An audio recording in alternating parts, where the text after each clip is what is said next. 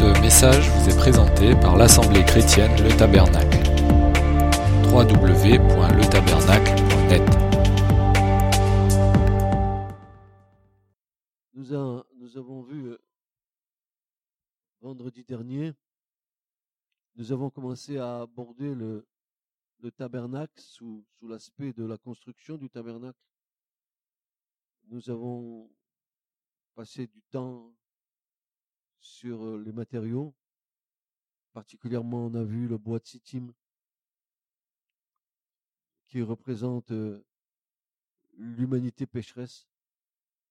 Ce bois de sittim dont est constitué tout le tabernacle, mais qui va être recouvert, soit d'airain, comme étant le symbole de la justice de Dieu, et soit d'argent, symbole de la rédemption, symbole du rachat. La rédemption, on a été racheté à grand prix. Et ce rachat,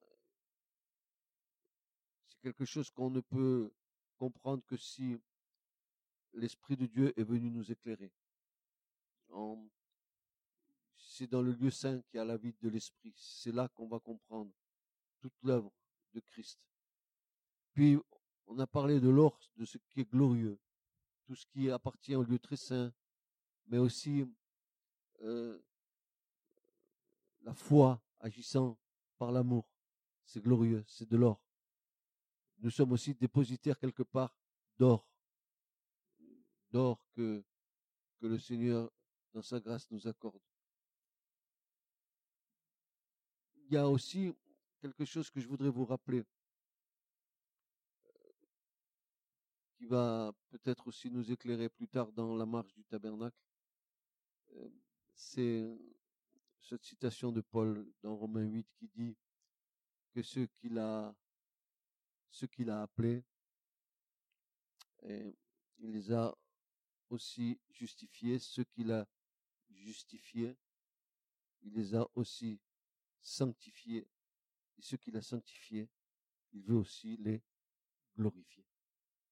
Donc, il y a, la marche. Et si, Dieu nous amène à la gloire, ne nous vantons de rien du tout, car c'est lui qui le fait. Parce que c'est lui qui, nous fait franchir les étapes. Et à chaque étape que nous franchissons, il y a euh, de la part de Dieu une pédagogie de Dieu pour nous apprendre à franchir les étapes et à réaliser dans quelle position nous sommes. Donc, le bois, le bois de Sittim, vous vous souvenez, il avait trois caractéristiques. Je vous rappelle rapidement. Ce bois, il était imputrescible. Ça veut dire il était, il pourrissait pas. Il était ni l'eau ni le soleil, rien ne pouvait l'atteindre pour le pour, désagréger. C'est un c'est un, un bois que Dieu a, permis à Israël d'employer dans le tabernacle parce que c'est ce qu'on appelle le bois d'acacia et c'est un, un bois noble, un, un- bois qui a beaucoup de, de caractéristiques qui, qui, qui vont permettre à ce tabernacle pendant des années et des années d'exister sans jamais se détériorer. Il y a dans, le, dans la version de la Septante, pour parler du bois de Sittim, la Septante va employer un mot en grec, euh, aseptos. Aseptos, vous savez, aseptique. Un, un, bois qui n'a aucune impureté en lui, qui, ne, pourrit pas. Euh, Quelque chose d'aseptisé, c'est quelque chose qui, n'a aucun microbe, qui, est- d'une pureté. Voilà, il est aseptisé. Eh ai- ainsi le bois de Sittim. Dieu a permis en ce que Israël vienne le prélever dans les plaines de Moab parce que là s'était passé un, incident majeur. C'était à Sittim.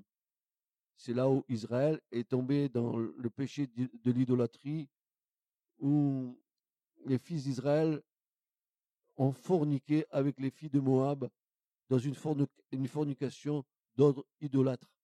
Parce que les filles de Moab venaient vers les Israélites, leur montrant leurs idoles en leur disant, ben, si tu te prosternes devant l'idole, ben, tu peux avoir une relation sexuelle avec moi, parce que ça sera une relation sexuelle sur le plan de l'idolâtrie religieuse. Et, c'était ainsi beaucoup euh, dans, dans, dans, ces temps-là, où il y avait des hommes qui étaient voués à la prostitution euh, pour les idoles, comme des femmes. Vous trouverez ça dans le prophète Osée, vous, vous, vous trouverez ça dans les livres des rois, vous, vous, vous verrez qu'à cette époque-là, c'était monnaie courante que des femmes et des hommes se prostituent pour les idoles, et c'est ce qu'on appelait la prostitution sacrée. Les gens allaient dans les temples, il y avait des, rapports sexuels, mais sous, le regard de l'idole. C'était très développé dans, ces pays-là à, l'époque. Donc, Israël tombe dans, dans le péché, euh, ils se font avoir, et ce jour-là, il y a une plaie qui tombe au milieu du peuple, et il y a eu environ 24 000 morts. C'est pas rien. Parce que, après avoir traité alliance avec l'Éternel, et c'est peut-être une leçon à retenir hein, pour nous aussi, après avoir fait alliance avec le Christ, faisons attention de ne pas nous éloigner des choses qui, qui concernent le Christ pour aller boire à d'autres fontaines que celles que le Seigneur veut euh, nous donner à boire. Hein. Euh, euh, je me rappelle que dans le livre du prophète Jérémie, à un moment, le prophète va, déclarer, et c'est Dieu qui le déclare, il, disait, va dire à ça, mais pourquoi vous êtes détourné de moi, la source d'eau vive, pour aller boire dans des citernes crevassées? Pourquoi allez, allez-vous boire à, à, des sources polluées Pourquoi allez-vous boire aux choses En fait, pourquoi allez-vous boire aux choses du monde?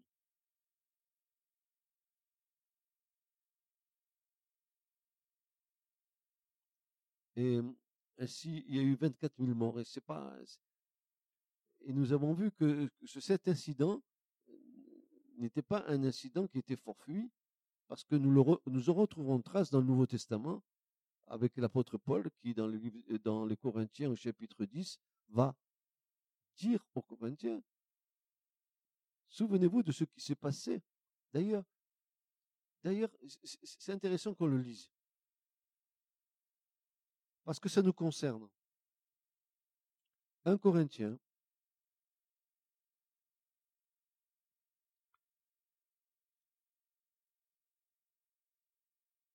chapitre 10.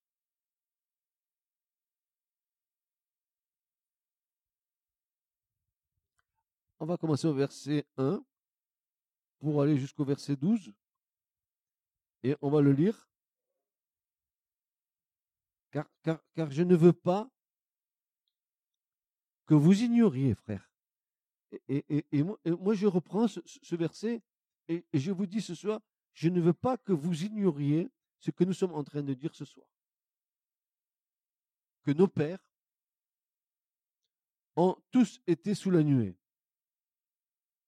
Et que tous, ils ont passé à travers la mer et que tous, ils ont été baptisés pour Moïse dans la nuée et dans la mer, et que tous, ils ont mangé la même viande spirituelle, et que tous, ils ont bu le même breuvage spirituel, car ils buvaient d'un rocher spirituel qui les suivait, et le rocher était le Christ. Mais Dieu n'a point pris plaisir en la plupart d'entre eux, car ils tombèrent dans le désert. Or, verset 6, ces choses arrivèrent comme type de ce qui nous concerne. Voyez-vous, Paul va prendre ces choses qui se sont passées bien des siècles en arrière pour dire, ça nous concerne à nous maintenant. Regardez ce qu'il dit. Or, ces choses arrivèrent comme type de ce qui nous concerne, afin que nous ne convoitions pas des choses mauvaises comme cela en convoité. Ne soyez pas non plus idolâtres, comme quelques-uns d'eux, ainsi qu'il est écrit, le peuple s'assit pour manger et pour boire, ils se levèrent pour jouer. Ne commettons pas non plus la fornication, comme quelques-uns ont commis la fornication, il en est tombé en un seul jour 23 000. Et c'est ce dont nous parlons. C'est l'épisode de nombre 25 que Paul rappelle là, donc plusieurs siècles en arrière. cette chose s'est passée et Paul va réactualiser cette chose pour nous. Il va le dire ceci. Ne tentons pas non plus le Christ comme quelques-uns d'eux l'ont tenté et ont péri par les serpents. Ne murmurez pas non plus comme quelques-uns d'eux ont murmuré et ont péri, ont péri par le destructeur. Or, et voilà, c'est intéressant, voilà ce que va dire Paul. Or, toutes ces choses leur arrivèrent comme type. elles ont été écrites pour qui? Pour nous servir d'avertissement à qui? À nous que les fins des, des siècles ont atteint. Ainsi, que celui qui croit être debout prenne garde qu'il ne tombe. Aucune tentation ne vous est survenue qui n'était une tentation humaine, et Dieu est fidèle, qui ne permettra pas que vous soyez tentés au-delà de ce que vous pouvez supporter, mais avec la tentation, il fera aussi l'issue afin que vous puissiez la supporter. Donc, c'est clair que Paul fait référence à ce qui s'est passé plusieurs siècles en arrière en disant, ça nous a été donné pour nous servir d'exemple à nous qui arrivons à la fin des siècles. Qu'est-ce que Paul veut nous dire? Paul veut nous dire que nous qui arrivons à la fin des siècles, attention, ne tombons pas dans l'idolâtrie comme les autres sont tombés. Faites, faisons attention, parce que nous devons suivre Christ, puisqu'il dit un peu plus haut, il buvait à un rocher spirituel, et ce rocher, c'était le Christ. Amen, c'était le Christ. Christ était avec eux depuis le départ. Mais voilà, ils ont, à un moment donné bifurqué. Tu peux faire un bon départ dans ta vie avec le Christ, mais à un moment donné, tu peux bifurquer. Et, alors, Paul dit, attention, ça nous a été laissé pour nous servir d'exemple. Ne tentons pas le Seigneur.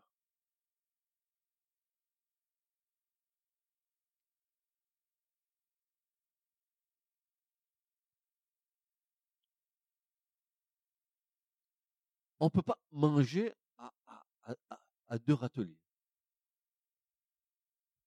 Voilà.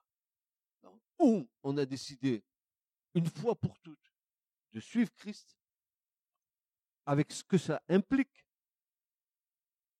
Mais je, voudrais vous, vous, passer un message qui est ma vie. je voudrais vous dire que suivre Christ, c'est difficile parce que nous rendons les choses difficiles. Parce que sinon, c'est très facile. Nous verrons tout à l'heure que euh, quand nous regarderons euh, les couleurs du tabernacle, que la première couleur qu'on va, qu'on va aborder, c'est le bleu, et tout le monde va me dire, mais c'est la pureté, c'est le ciel, etc., etc. Mais ce qu'on oublie de dire, c'est qu'il y a l'obéissance avec. Nous voulons bien de Christ. Nous voulons bien qu'il nous bénisse. Nous voulons bien que nos vies soient euh, plus douces, moins contrariées, euh, que nous supportions moins le poids de nos fautes, etc., etc. Oui, tout ça est juste, mais ce qu'il nous faut, obéir au Seigneur. L'obéissance vaut mieux que les sacrifices. Je vous dis ces choses parce que euh, l'expérience de, nombreuses années de marche avec le Seigneur nous font dire que euh, le, mot obéissance, pour nous, il a une mauvaise connotation. Si nous ne prenons pas ce, ce mot par l'Esprit de Dieu, nous allons le percevoir avec l'esprit humain. Or, l'obéissance, c'est c'est contraire à la rébellion de la chair. La chair n'obéit pas. La chair, elle se rebelle, elle rejame. Mais l'obéissance dont nous parlons là, l'obéissance de Christ, c'est une obéissance par amour et de cœur. Donc, c'est pas contraignant. C'est parce que tu aimes que tu obéis. Par exemple, si tu m'aimais beaucoup et que je te donne un bon conseil, tu, tu saurais que je te donne le conseil parce que je t'aime je ne vais pas te dire, fais ça parce que je te dis que tu dois le faire et c'est comme ça et pas autrement. Si tu, je te prends sur ce, plan-là, tu vas pas m'écouter parce que je vais t'imposer quelque chose. Mais si tu le reçois par amour, tu vas obéir.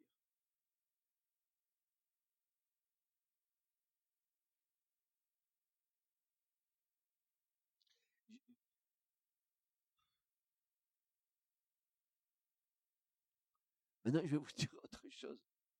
Que nous le voulions ou pas, nous allons apprendre l'obéissance du Seigneur. Nous allons l'apprendre. Pourquoi? Parce que dans le royaume de Dieu, c'est un royaume ordonné, bien établi. Chaque chose est à sa place. Et c'est un ordre divin. Il n'y a, rien à dire, c'est parfait. Est-ce nous aurions l'outrecuidance de dire à Dieu, voilà comment je décide de t'obéir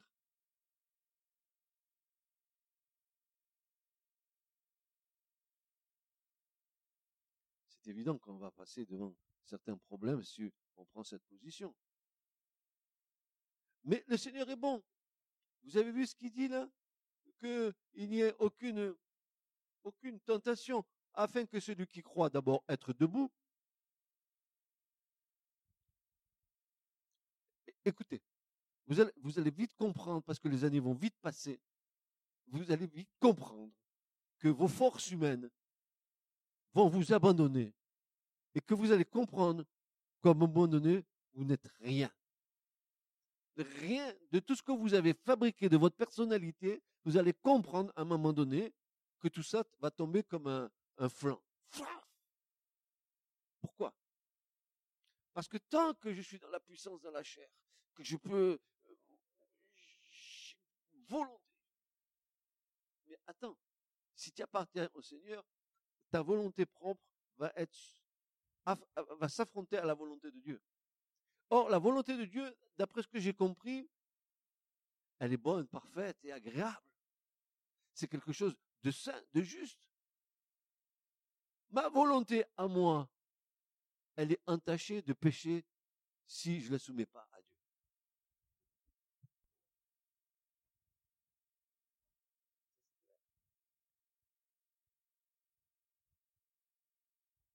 Alors, ce, bois de Sittim, il, a une histoire, on l'a vu.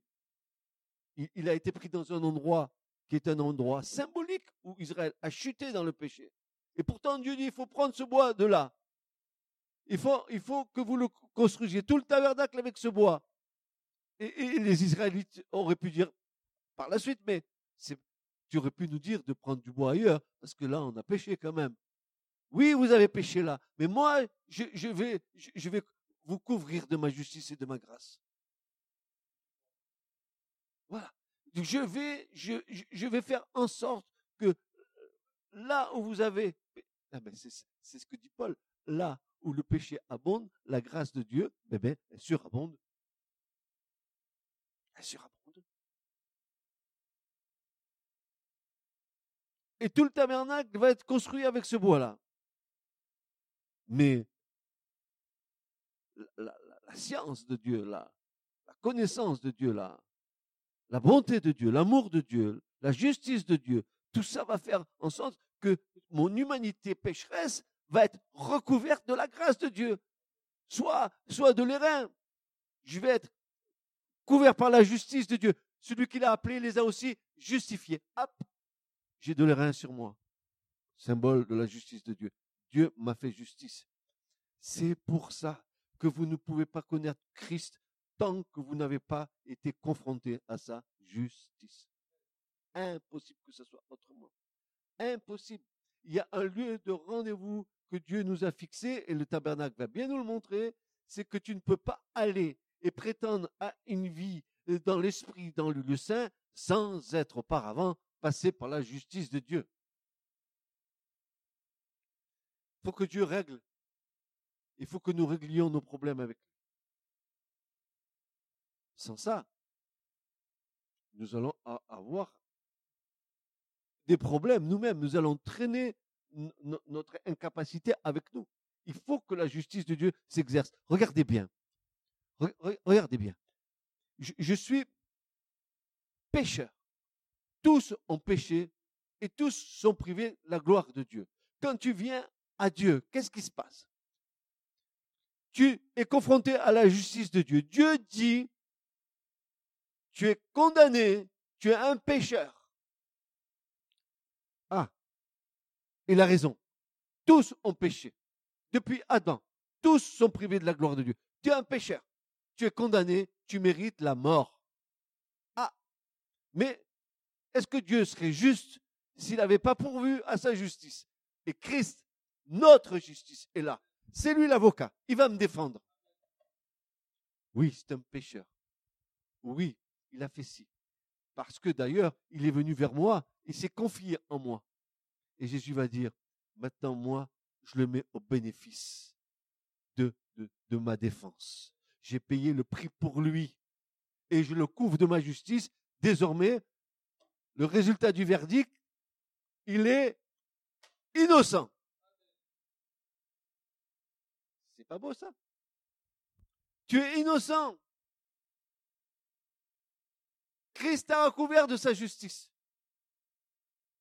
Il, a fait en sorte qu'à Golgotha, il ait pris le poids de ton péché. Ce qui te condamnait a été pris par lui.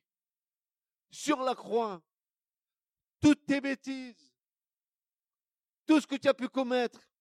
Il l'a payé en versant son sang, en se laissant crucifier. Oh Seigneur, quand tu as reçu les clous dans tes mains, nous étions tous sur ton cœur. Tous. Et tu n'as fait exception de personne. Et nous devons venir à lui pour qu'il puisse nous dire, voici, comme dit Paul, nous avons un avocat auprès du Père qui est victime et propitiatoire, non seulement pour nos péchés, mais pour ceux du monde entier, dira Jean, pour ceux du monde entier pour mes péchés, tes péchés, nos familles, les, les, les, Chinois, les Hindous, les, les, Indiens, les Américains, pour tous, les, les, Laponais, les, Inuits, les Inuits, pardon, et toute la bande, pour tout le monde. Pour tous. Mais il faut que tu fasses de Christ ton avocat. Si tu ne le prends pas comme avocat, Comment va-t-il te défendre?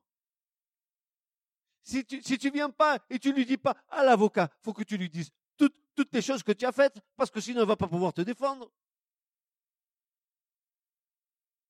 Et ainsi, en, déposant ton fardeau. Et puis, il y, a ce cri, ce cri. Excusez-moi, je n'enseigne pas, je suis en train d'évangéliser. Il y a ce cri, ce cri qui dit, Venez à moi, vous tous qui êtes fatigués, chargés. Chargés de quoi? Chargés d'impôts? Chargés de soucis? Chargés de péché Est-ce que vous savez que le péché, c'est quelque chose qui te ronge? C'est la lèpre intérieure. Il y a besoin de, sang, il y a besoin d'huile, comme dans la maison du lépreux. Pareil. Il faut que la lèpre du péché s'en aille. Venez, venez, venez à moi, vous tous qui êtes euh, chargés, qui êtes fatigués, qui, non, non, pas qui êtes fatigués, vous, vous, vous, vous qui vous fatiguez, vous, vous fatiguez, vous, ah, non seulement nous nous fatiguons, mais aussi nous le fatiguons.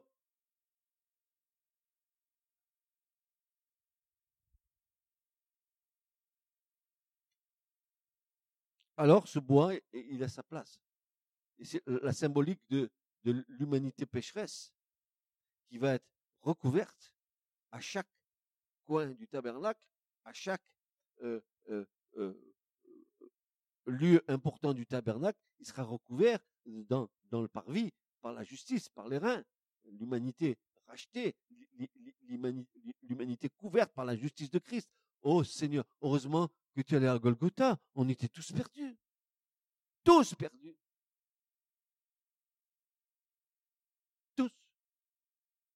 Et tu vas, rabot, faire des signes de la croix sur la tête ou aux fesses, où tu voudras. Tu es perdu si tu n'as pas Christ comme avocat. Oui. Oui. Et, un jour, je, me rappelle, il y a moins 20, 20, ou 25 ans, j'avais, prêché ça euh, dans une, église. On, laissait un local et on était, un peu dispersés. C'était avec Jamin. Et, j'avais prêché à un petit groupe cette chose-là en disant, mais voilà, voilà, voilà comment ça va se passer le jour, du jugement. Comment ça va se passer? Voilà. Eh bien, le, le Père, il est là. Le Père est là. Les livres sont ouverts. Chaque nom va être prononcé.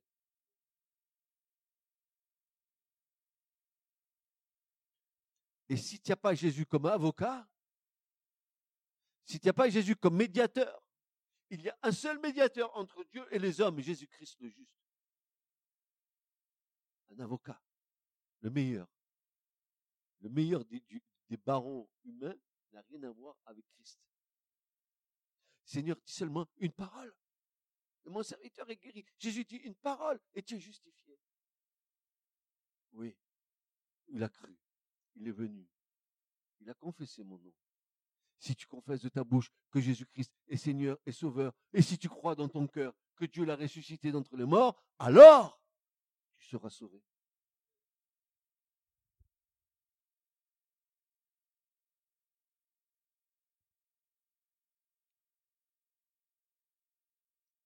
Alors le tabernacle est là. Le, bois de Sittim, bien sûr, il faut pénétrer dans ce tabernacle. Il faut entrer.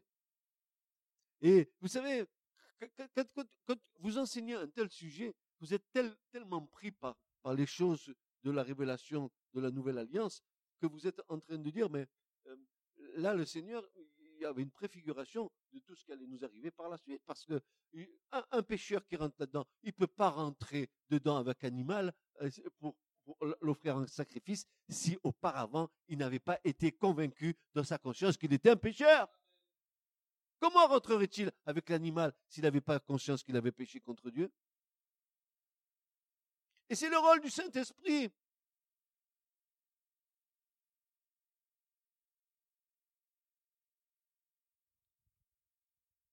Et d'ailleurs, quand on arrive à, cette ouverture pour entrer dans, le parvis, on s'aperçoit, d'abord, il, y a, quatre colonnes euh, qui sont recouvertes avec, avec, euh, de, avec l'airain, quatre colonnes avec, avec, des, rideaux de différentes couleurs qui sont là.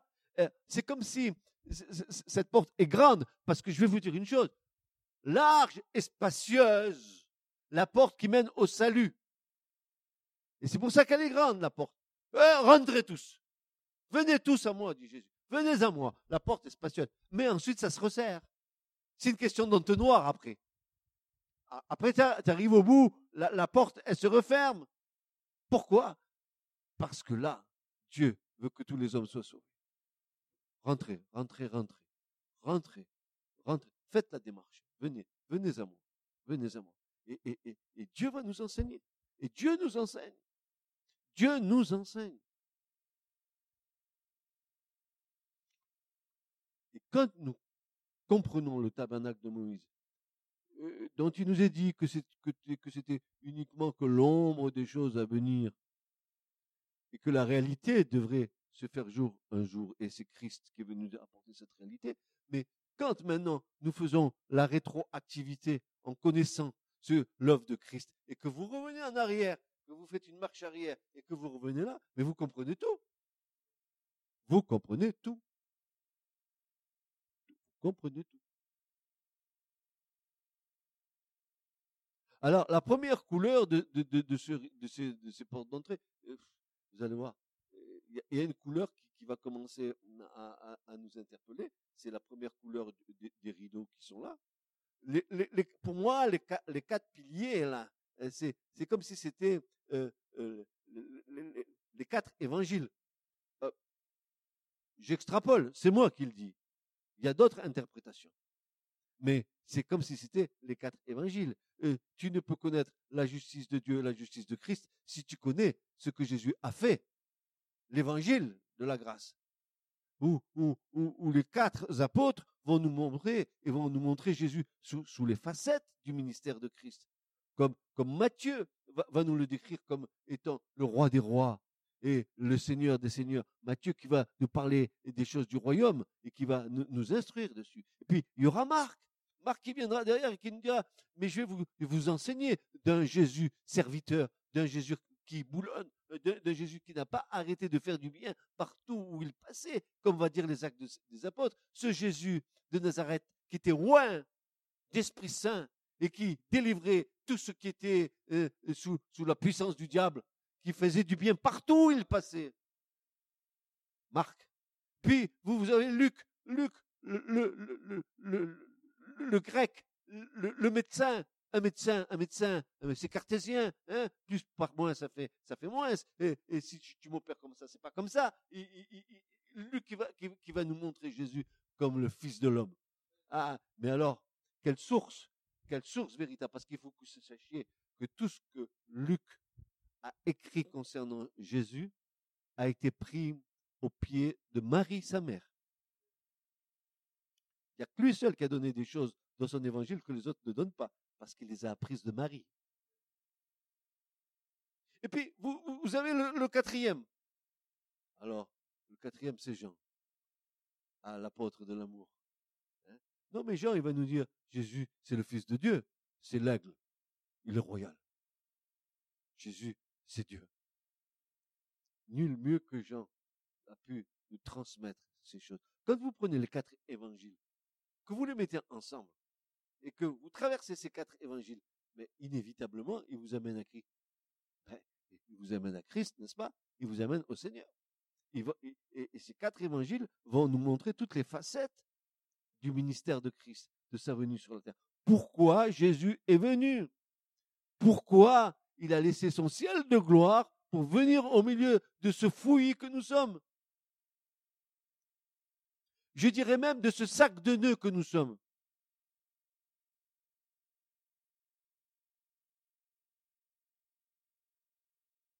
Il, a laissé un ciel où règne l'harmonie, la gloire, la beauté, la pureté. Il est venu où? En bas. Il est venu dans une, marmite d'impureté. Il est venu au milieu des ténèbres. Et c'est pour ça que le prophète Ésaïe va dire ceci. Galilée des nations, le peuple qui marchait dans les ténèbres, il avait vu une grande lumière. Mes amis, une grande lumière. La lumière qui doit éclairer tout homme, toute femme, la lumière qui doit éclairer nos cœurs, la lumière qui doit éclairer nos esprits, la lumière qui doit nous montrer le chemin. Allez-y, marchez-y, je suis devant vous.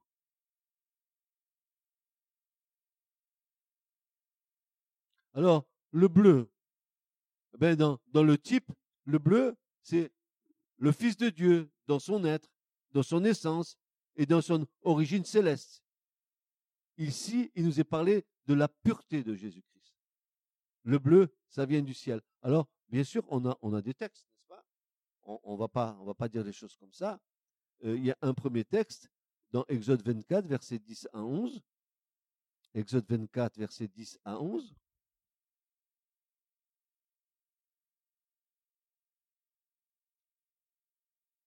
Ça, c'est ce passage euh, tellement extraordinaire. Et que si vous avez reçu vraiment l'Esprit de Dieu, que l'Esprit de Dieu vient en vous et que, vous, êtes amoureux de la parole, Dieu peut vous montrer des choses ineffables dans ce passage.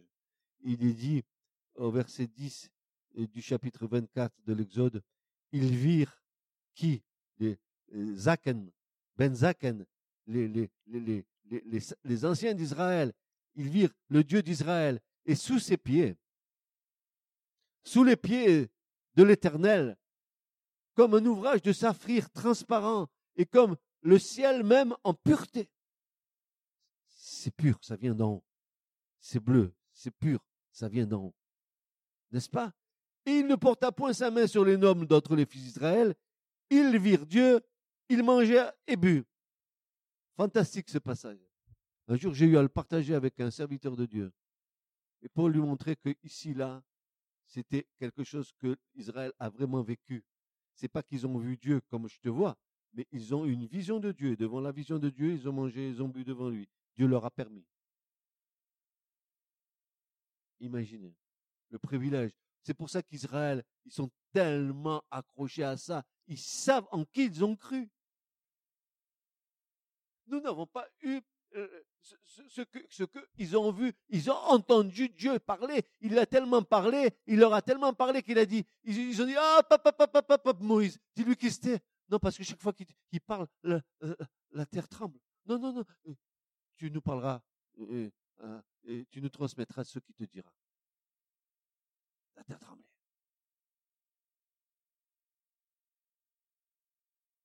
Il leur a donné ce privilège de pouvoir dans, une vision. Il, s'est montré dans la vision et ils ont mangé et bu devant. C'est un acte. C'est pour ça qu'Israël, aujourd'hui, au bout de tant de siècles, n'allez pas leur dire que Dieu n'existe pas. Ils vont, vont, ils vont vous fusiller. Dieu n'existe pas. Nos pères, qui ont transmis de génération en génération, qui ont transmis les choses, ils ont, ils ont, ils ont, ils ont vu Dieu dans une vision, ils ont mangé devant lui, ils ont vu la montagne, il a entendu parler. Vous me dites que Dieu n'existe pas. Ils, vont vous dire, mais c'est pour ça qu'Israël, c'est spécial. Il n'y a pas de peuple comme Israël. Il n'y en a pas deux. Israël, c'est un peuple à part. Dieu les a mis à part de toutes les nations. Israël doit être le flambeau de l'éternel. Bien sûr qu'ils ont failli comme nous faillissons. Bien sûr qu'ils ont fait des, bêtises comme nous en faisons. Mais Dieu demeure fidèle à ses alliances. Comme il demeure fidèle à l'alliance qu'il a faite avec toi. Ne, crois pas que c'est qu'Israël. Hein.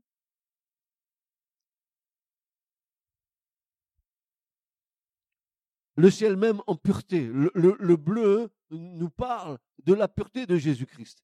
Mais pas seulement que cela, car le bleu aussi nous parle d'obéissance. On va voir un passage dans Nombre, chapitre 15, versets 37 à 41. Il nous est dit ceci. L'Éternel parla à Moïse disant, Parle aux fils d'Israël et dis-leur qu'ils se fassent en leur génération une houppe au coin de leurs vêtements, qu'ils mettent à la houppe du coin un cordon de bleu. Elle sera pour vous une houppe et vous la verrez, et il vous souviendra de tous les commandements de l'Éternel, afin que vous les fassiez, et que vous ne recherchiez pas les pensées de votre cœur, ni les désirs de vos yeux, après lesquels vous vous prostituez, afin que vous vous souveniez de tous mes commandements, et que vous les fassiez, et que vous soyez saints, consacrés à votre Dieu.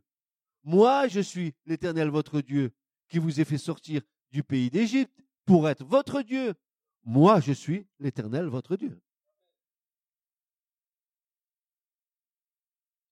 Mais ce qui est, tellement beau, c'est que ce rideau qui est une couleur bleue, qui nous parle de Christ, nous dit, il est venu d'en haut du ciel pour accomplir la parfaite volonté du Père. Il est venu pour accomplir une parfaite obéissance à ce que le Père a demandé. C'est pour ça que euh, cette couleur bleue du rideau, quand Jésus dit, je suis le bon berger, je suis la porte, je suis la porte, on va le lire, je suis la porte, on entre et on passe par moi. Je suis la porte. Et si tu veux rentrer dans la présence de Dieu, tu ne peux passer que par une seule porte. Jésus, le Christ, le Fils du Dieu vivant. C'est pour ça que, euh, Jean va dire, nul, Jésus dira par la bouche de l'apôtre Jean, nul ne peut venir à moi si le Père ne l'attire et moi, je le ressusciterai au dernier jour. Mais c'est évident. C'est évident. C'est l'Esprit de Dieu qui va nous attirer à Christ. Mais pour cela, il nous faut passer par, la porte. La porte. Et la porte va nous faire euh, contempler quoi? La justice de Dieu, il va falloir bien qu'on y passe. Hein? Jean 3, verset 13. Et c'est Jésus qui parle. Et personne n'est monté au ciel, sinon celui qui est descendu du ciel, le Fils de l'homme qui est dans le ciel. Est-ce qu'il n'est pas en train d'affirmer sa divinité? Je répète, personne n'est monté au ciel, sinon celui qui est descendu du ciel. Jean 3, 13.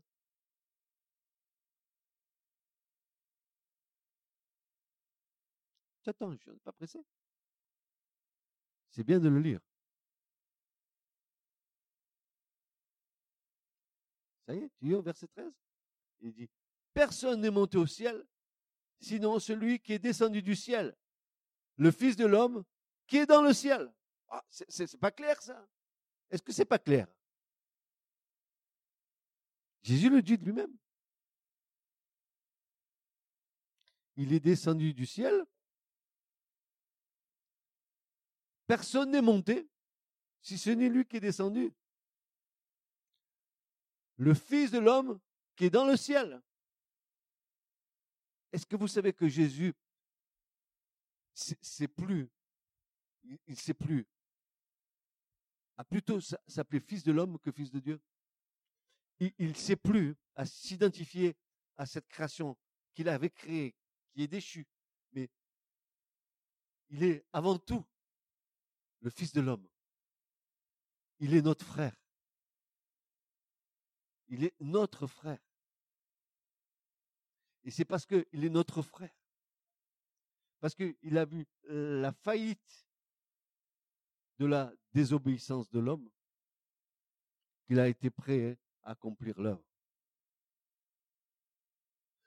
Et je comprends maintenant, comme vous devriez comprendre avec moi, que Dieu, et moi je rajoute, en Christ, a tant aimé le monde qu'il a donné son Fils unique, afin que quiconque croit en lui ne soit pas détruit, ne périsse point, mais qu'il ait la vie éternelle. Alléluia. Imaginez cela.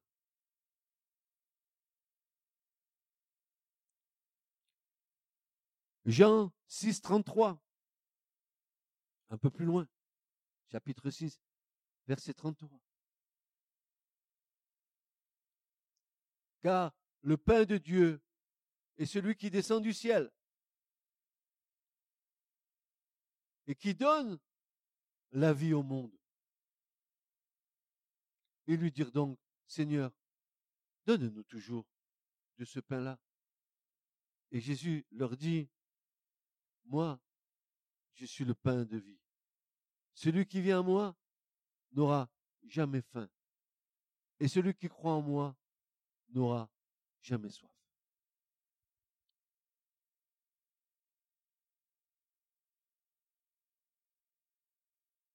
Jean 6, 41. Juste un peu plus loin, verset 41. Les Juifs donc murmuraient contre lui parce qu'il avait dit, moi je suis le pain descendu du ciel. Et il disait, n'est-ce pas ici Jésus, le fils de Joseph, Dieu duquel nous connaissons le Père et la Mère? Comment donc? Celui-ci dit-il, je suis descendu du ciel. Vous imaginez? Il ne faisait pas l'unanimité, n'est-ce pas?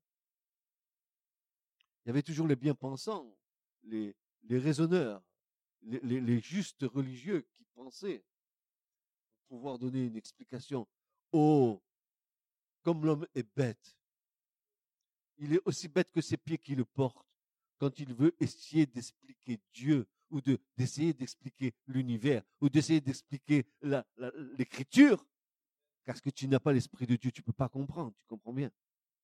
Comment l'homme, grain de poussière, quand je me regarde à la glace et je dis ça c'est moi, et je prétends, moi, pouvoir donner l'explication de Dieu. Mais qu'est-ce que je suis, moi? une fleur sur le bord du chemin. Le vent souffle et emporte la fleur. Il n'y a plus de place pour la fleur. Qu'est-ce que je suis, moi, pour dire et contester contre le Créateur?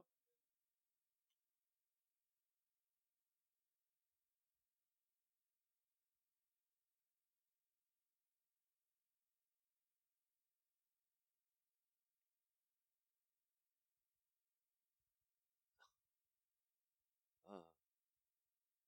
Honnêtement, euh, vraiment, je, je me dis, il y a une, je comprends ce que va dire Pierre. Il va dire, la patience de Dieu, c'est votre salut. Et je comprends. Qu'est-ce qu'il est patient avec nous? Qu'est-ce qu'il est patient?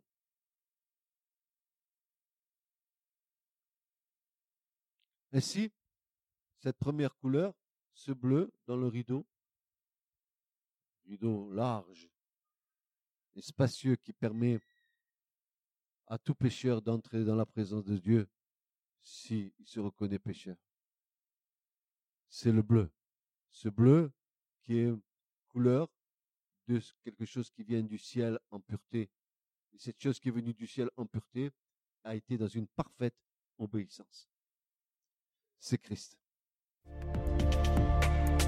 Ce message vous a été présenté par l'Assemblée chrétienne Le Tabernacle.